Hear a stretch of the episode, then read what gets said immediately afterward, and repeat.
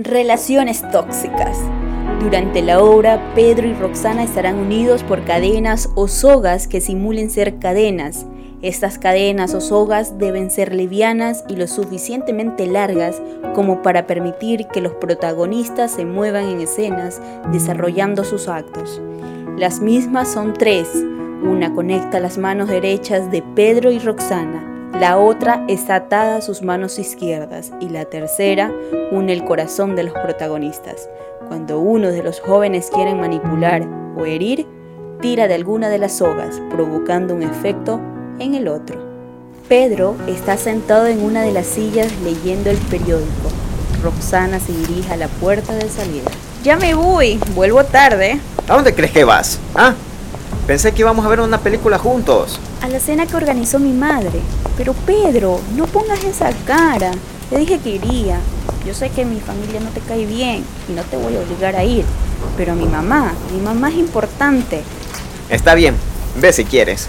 Solo que después de las cosas horribles que te dijo el otro día, pensé que no querrías volver a hablar con ella. Pero ahí estás, donde te patean más estás ahí, metida. Ya lo sé, pero es mi madre y pese a todo lo que me diga, es mi madre. Sea como sea, me duele estar distanciada de ella. Por eso quiero ir, Pedro, déjame. Ve entonces. Sabes, yo estaré aquí cuando regreses. Yo estaré aquí para cuidarte como estoy cada vez que tu familia te lastima, te molesta, te juzga. No te preocupes. Te quiero tanto, Pedro. Quizás es mejor que hoy no salga. Parece que el tiempo se está por descomponer. Mejor me voy a cambiar de ropa y nos vamos a ver la película, ¿te parece? Vamos, mío. Roxana está desayunando en la mesa. Pedro entra a la escena con la puerta interna, vestido como tenista. Cuando lo ve, Roxana empieza a reírse de forma burlona y con una intensidad un poco fingida. ¿Cuál es el chiste, ah?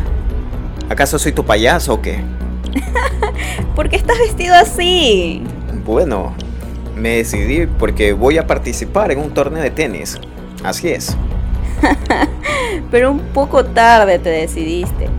Pedro, ya estás grande para eso, corazón. Tu tren ya pasó. Aún soy joven y, es a lo que me quiero dedicar, así que no, no te burles de mis sueños, ¿sí? Ya sé que es tu sueño, mi amor, pero eres joven para otras cosas, no para dedicarte al tenis. Mira que los buenos tenistas empiezan su carrera desde niño y a tu edad ya son exitosos. ¿Qué ocurrencia tienes? Dedícate mejor a otra cosa, pero al tenis ya no te da. Eres mala cuando quieres, ¿sabes? Ahora entiendo por qué tu familia es tan dura contigo. Roxana presiona su pecho en señal de haber sido lastimada.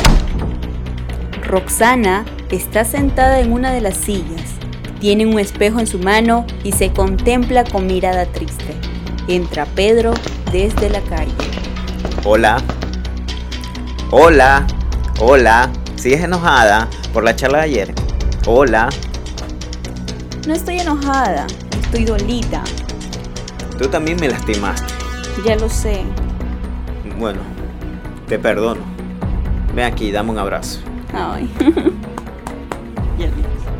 Amor, nuestra relación es así, pero nos queremos, ¿cierto? Ven, dame un abrazo. Otro abrazo y otro más, ¿por qué no? Hoy no tuve un buen día. Necesito un abrazo. Yo siempre estoy allí para ti cuando tienes malos días o no. Y te cuido y te protejo. Nunca te dejaría sola. Y creo que tú tampoco a mí. No, yo ya no quiero esto. Ya me molesta esta situación. Ya no quiero hacer todo lo que tú quieres aunque eso signifique que ya no vas a hacer todo lo que yo quiera. Así que me voy donde mi madre. ¿Qué? Te va a lastimar y quizás yo no esté aquí cuando regreses. ¿Quién te va a consolar? Sabes, quizás ya ni regrese. Te vas a arrepentir y va a ser tarde. Pero las cadenas ya no tienen poder sobre Roxana que sale por la puerta de la calle. Adiós, Pedro. Sé feliz, pero sin mí.